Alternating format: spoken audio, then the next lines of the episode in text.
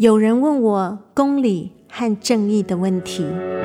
发薪水的时候，有些坏老板就会去报警，说我们有身份，然后把我们抓起来。金门马祖跟本岛之间，其实有很多心理的一个疙瘩。资本实力很特别，是传统领域和生态的保育论述是写在一起。法官或者检察官在搜证、在判决的过程里面，到底看了哪些证据，没看哪些证据？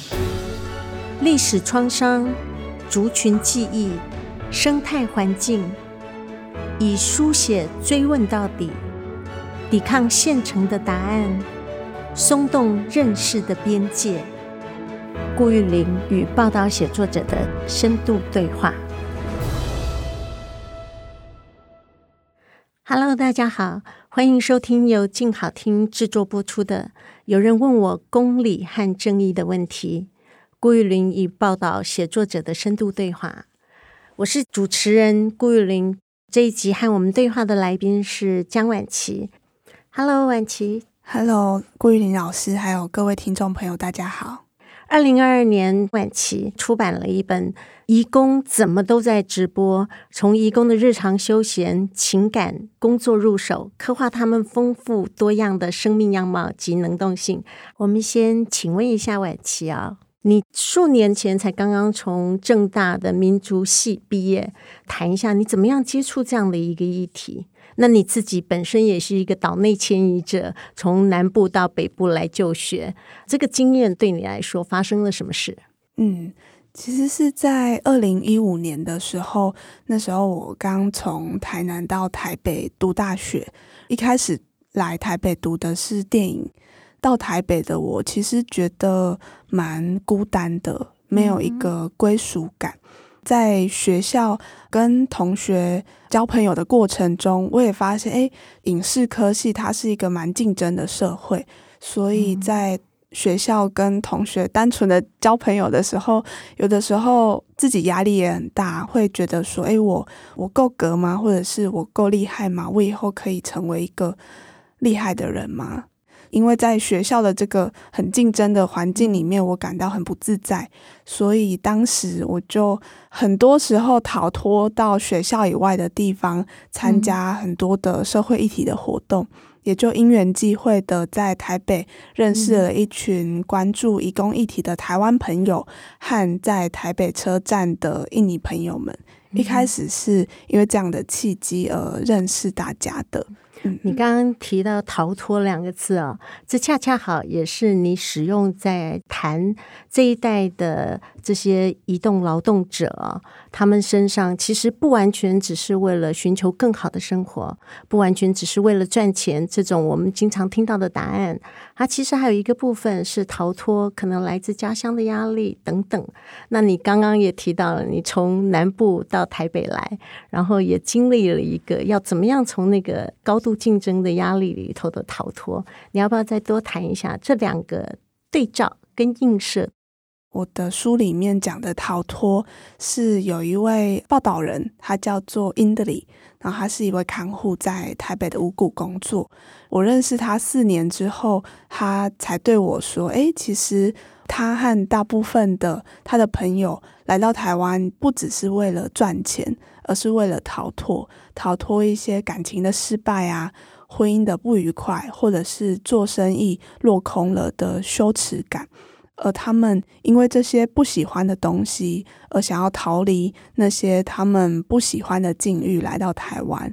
那我觉得，其实有很多的像我一样嘛，离开南部的小孩，去北上求学的小孩，我们也是在。逃离某些我们不喜欢的环境，然后来到台北，然后我也因为在台北遇到不舒服的环境，然后又逃脱到一个我比较喜欢的地方嘛，或比较舒适的地方。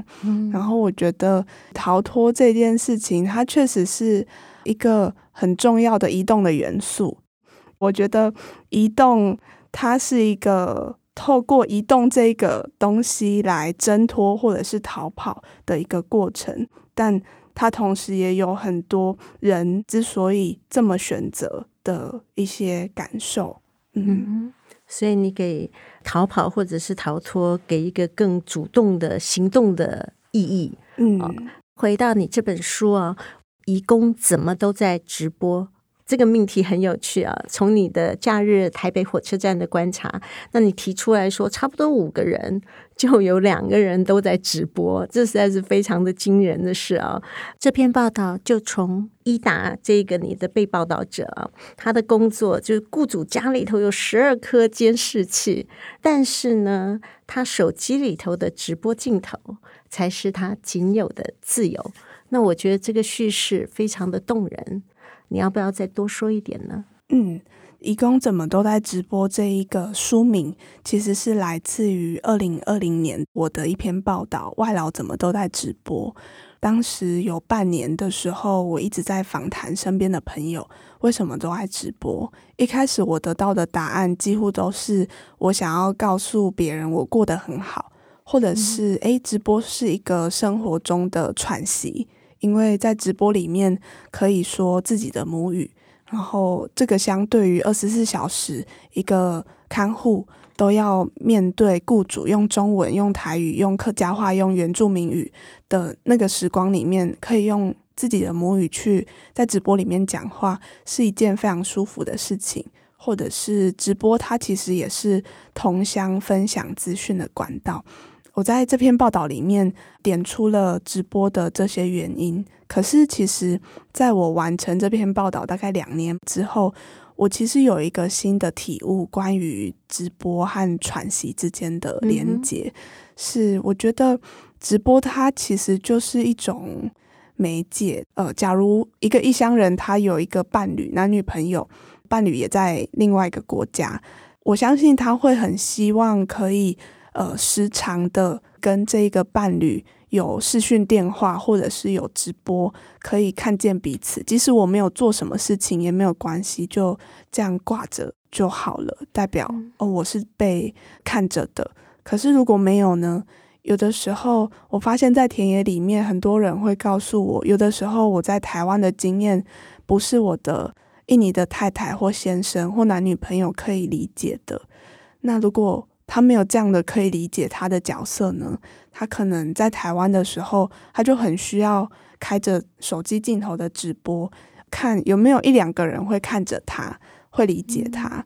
即使没有那一两个人，也好像没有关系，就是有人上线，然后哦，他可以稍微跟他互动一下，留言，这样好像是一个诶，虽然很多人不理解我。然后，虽然我远在台湾，可是我开直播还是会有人看到我。我好像还是有一个被同理的空间。我后来对直播的理解是这样子的。嗯，所以你提到一个注视被看见，而这个看见又跟雇主到处装监视器的看见是截然不同的。那我自己非常被吸引的，恰恰好就是你提到的这些移工们，他们在假日的时候展现他们的自信跟骄傲。好比说，他们成立了一个改车的车队，然后他们会去参赛，会去跑山，然后会去做各式各样的修改，把它当艺术一样，还有各种身体的体验感。嗯。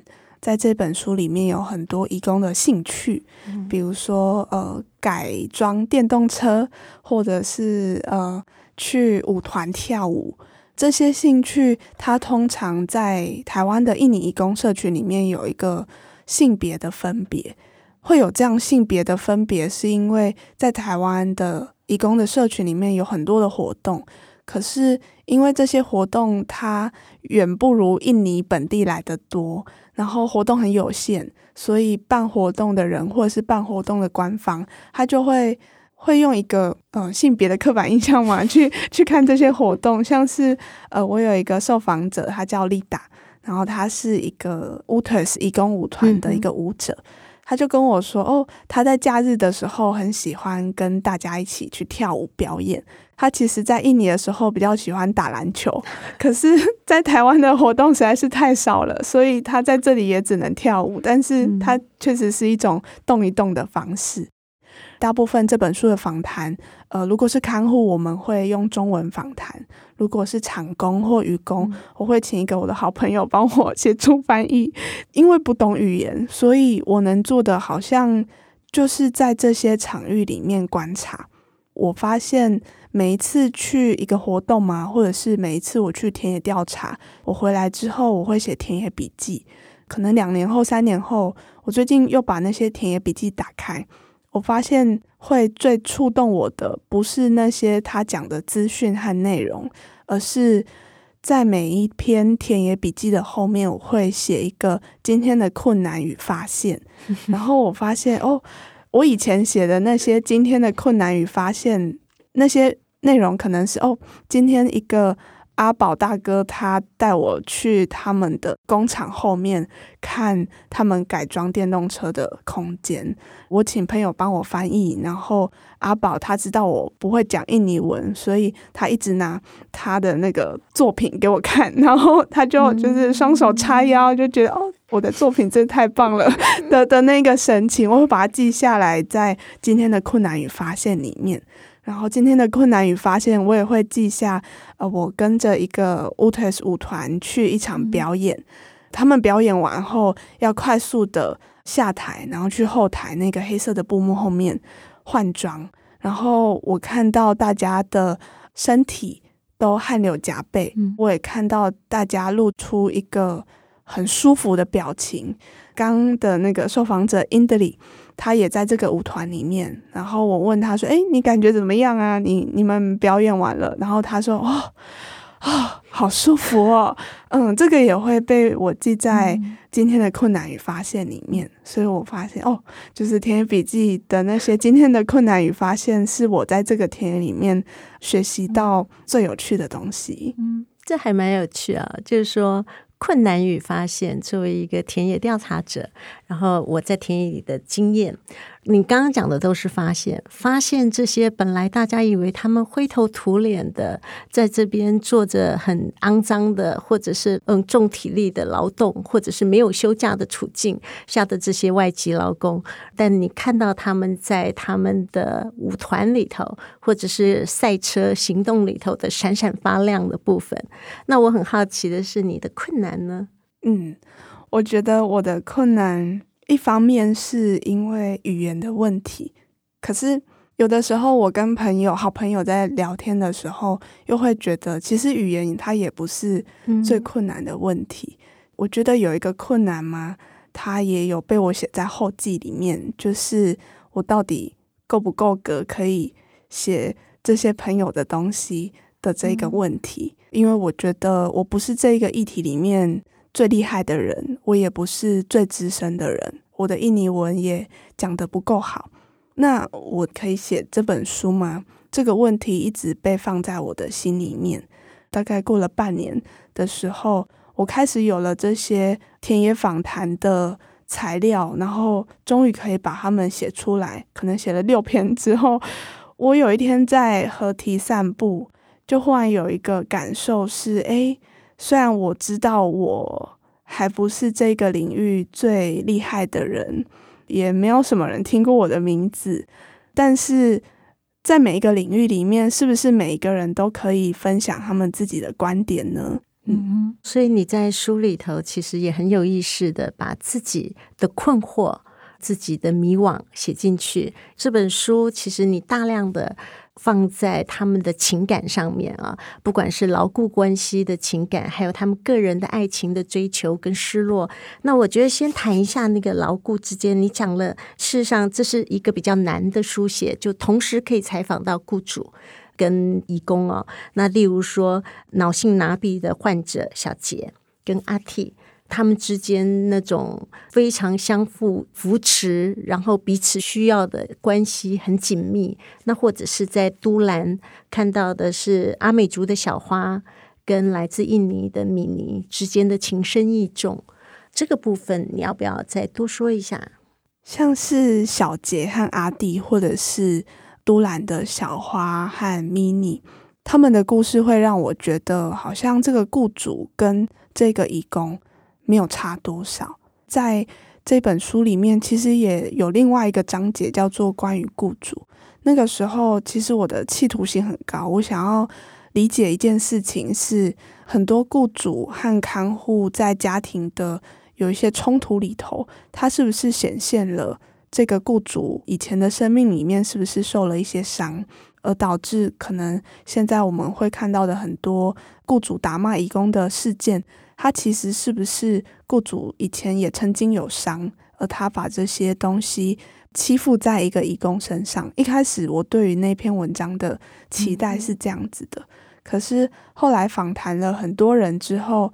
我发现现阶段的我，我还没有办法很有效的去处理这件事情。后来我就从身边的朋友去访谈起，像是小杰和阿弟是我的学妹的朋友，在见到他们之后，我发现小杰和阿弟他们两个的互动很有趣。小杰是一个脑性麻痹的患者，那阿弟是一个照顾他十几年的看护。他们彼此好像都不喜欢小杰的爸爸妈妈。阿弟之所以一直照顾小杰，好像是因为他不喜欢小杰一直在这个家庭里面，可能被爸爸妈妈无视，或者是被其他家庭成员欺负。阿弟跟我讲了很多小杰的爸爸的坏话，可是，可是我也发现，在他们的故事里面，小杰的爸爸并不是一个全然不好的人。阿弟之所以会觉得小杰爸爸不太好，我发现是因为阿弟很在意他。嗯嗯，那在 Mini 和小花的故事里面，在都兰阿美族的部落，我觉得一个外来人要进入部落的脉络里面，是很需要不停的冲撞挫折。学习，然后再冲撞挫折的，对于很多的可能研究生，他要研究部落都是这样的，更何况是一位看护，他要来到一个阿美族的部落里面去理解雇主，理解雇主的邻居。然后我印象很深刻的是，在 Mini 和小花的家庭里面，Mini 来小花家六年之后。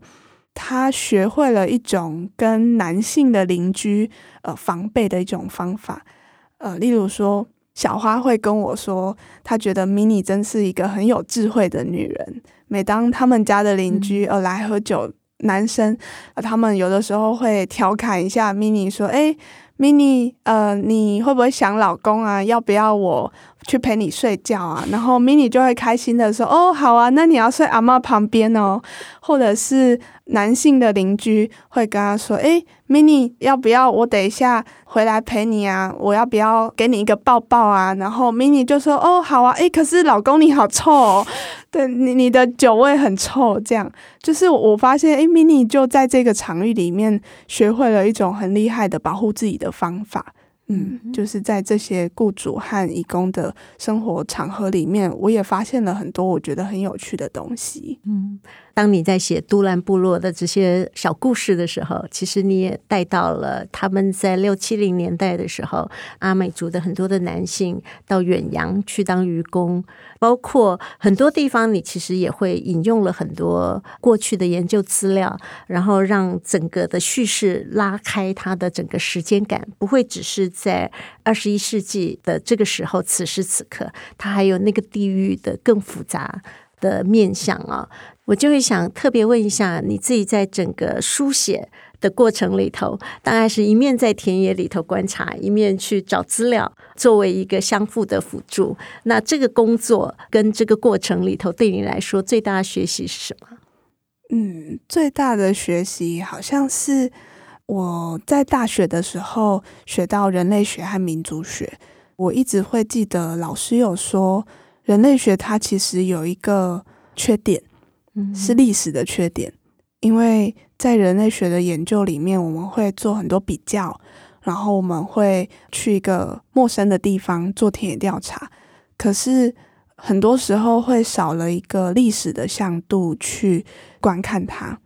在读这些书，在同时的去做这些田野调查访谈的时候，我觉得确实经由这些书本得到了很多历史的人类学研究的不足。然后我记得有一个朋友曾经跟我说，他觉得移工的议题重要的不只是移工在台湾的这个区段而已，移工的议题它重要的也是移工来到台湾之前，他的家乡发生了什么事情。有可能有一些事情是荷兰的殖民剥夺了一些人的土地，让他后来没有自己的拥有，是一个佃农，或者是有一些是苏哈托的新秩序的时期，他贱价收购了丁香，也让农民变得很贫穷。这些历史的因素会影响人，他之所以要离开他的家乡，来到台湾或其他国家。移工议题，它重要的也不只是这样而已。它重要的也是移工离开台湾之后，他接下来的人生里面会发生什么样的事情。而因为这样的学习，那我就也在这本书里面去访谈了离开台湾之后回国的移工，他接下来的生活。好，有关于义工的爱情追求，也是你里头很念兹在兹的一个部分啊。那你特别是针对那些已经结婚了的义工，那他们在台湾会有情感上的寄托，也谈了一些短暂的恋情，好像有一点理解，又有一点担忧，你这样的书写会不会引起道德批判？所以你甚至于还去问了神明千岁爷爷。所以我在想说，你是有意要用这个情感上的同理去跟台湾的读者对话，那希望呈现这些嗯没有办法自己书写的义工的情感的样貌。可是你又怎么样小心翼翼的去拿捏这个分寸？嗯，这边想要写的是，一直以来在义工社群里面，我观察到很多。来台湾的义工，他可能会有一个短暂的恋情。可是我一直在想的是，这个社会的大众会对婚外情这件事情有很多道德上的批判。可是撇除道德不谈，短暂的恋情这件事情是又是义工社群里面非常常见的一个典型的现象。那我到底要怎么去梳理它？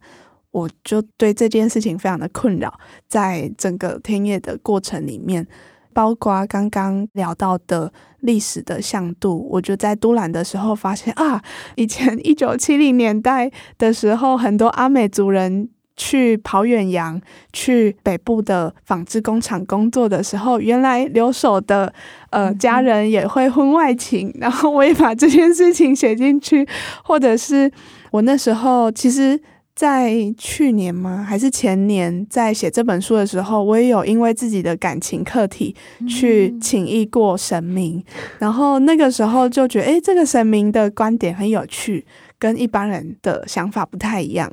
然后或许我也可以去拿一些我在这本书里面遇到的困难，也就是关于出轨的感情到底要怎么梳理。我知道有这个现象，它也很重要，可是。大家是不是会批判他？那我写出来的话，我要怎么写？哦，我我把这些烦恼拿去问了神明，因为我真的不知道，所以也就有了那一篇跟神明爷爷问问题的访谈录。嗯、那最后。在这本书里面的一篇文章关于爱情，它确实就是在梳理移工在台湾的生命经验里面会有短暂的恋情这个现象。我访谈了两位一男一女的移工，他们都在台湾十年以上了，观察了自己，也观察了别人同乡的一些感情的现象。最后在写作的时候，还是经历了很多的嗯矛盾和挣扎。甚至最后，我也写了很多的版本，因为我去访谈义工的婚外情的时候，有很阿莎力的义工就跟我说：“啊，我就是一个花花公子。”然后也有比较保守的义工跟我说：“诶，可是这个不是每个人都这样，你一定要小心，不要乱写，不要让台湾人对我们的观感变得很负面。”那就在这两个声音的权衡之间，我就。一直在思考说啊，到底要怎么办 才好？所以最后甚至也改了很多次。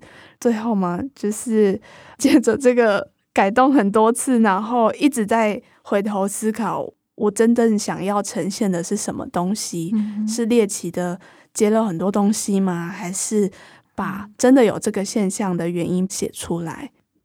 最后我选择了比较如实的呈现我心里面。听到这些访谈内容的感受，嗯，那我大概也理解哦，作为一个书写者，会担心造成刻板印象。刻板印象正由于主流社会里头对他们的不理解，所以容易把个案当作通案来对待。但是如何能够呈现他们的复杂多样性？我觉得在这一本书里头，其实尽可能的贴近了他们的生活样貌。在你这本书里头，也做了一个对你自己母亲的采访，就采访你母亲在岛内迁移的过程，那她在劳动现场跟不一样的移工的相处，她建立你作为你独特的一个写作的视角，应该有很大的关联吧？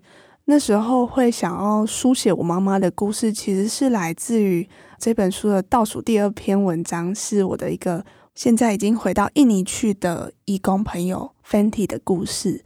我在跟 Fenty 访谈的时候，他对我说，他在台湾最轻松、最放松的时刻是，他那时候在高雄的冈山当看护，然后每个礼拜会有两天的晚上，他会去买一杯全糖全冰的珍珠奶茶，然后去庙的广场坐着，坐着干嘛呢？他会看着台湾的阿姨们跳土风舞，嗯、然后他就觉得哇，这个景象真是让他觉得太疗愈了。看着阿姨在挥洒汗水，好开心哦。其实，在我来到台北的几年之后，我和我妹妹都离家了，然后我们家的透天厝就剩下我爸爸和我妈妈。那我妈妈一直是一位工厂的作业员，工厂的女工。在我妈妈。他的小孩都离开之后，他觉得很无聊，所以几年前他也开始成为阿姨土风舞的一员。然后我就开始想象那个画面，好像 Fenty 看着的，他觉得很舒压的那个阿姨土风舞的其中一员，他有可能就是我的妈妈。嗯、然后我就觉得，诶，他是一个很好的连接，因为我一开始遇到外劳，一开始遇到义工，其实也是小时候。妈妈和她的外劳同事会一起烤肉，然后那个其实是我第一次看到外籍工的一个场景。嗯，你用了这个例子，很巧妙的连接了，就是你如何看待一个外来的他者，然后连接到你生命中的记忆。那做了这些东西，你从一开始进入你觉得比较舒服的一个相处的群体里头，到后来成为一个报道者，开始有意识的去追踪报道跟研究。那整个写完这本书对你来说最大的意义是什么？老实说，我还不知道意义是什么。我就一直在回想这本书对我来说的意义是什么。它是我终于能够对别人自我介绍吗？我终于可以说哦，我是晚期。然后我之前在义工社群里面一直观察到一些很有趣的现象，然后终于有机会写了一本书出来，是这样子吗？还是去记录我的朋友的生活？因为我觉得，呃，媒体里面一直有两个极端的叙事，励志感人，或者是刻苦可怜的。可是我的朋友并不在这两个叙事的光谱之中，所以我想要为他们写些什么，是这样子吗？或者是这一本书其实是我毕业之后第一份工作，那它是带领我前往写作的生涯的一个媒介吗？嗯。其实我很想要回答这个问题，虽然最后的回答是我还不知道，嗯。可是确实是因为这个我还不知道，所以它好像。可以是一个引领，让我可以继续的探索一些东西。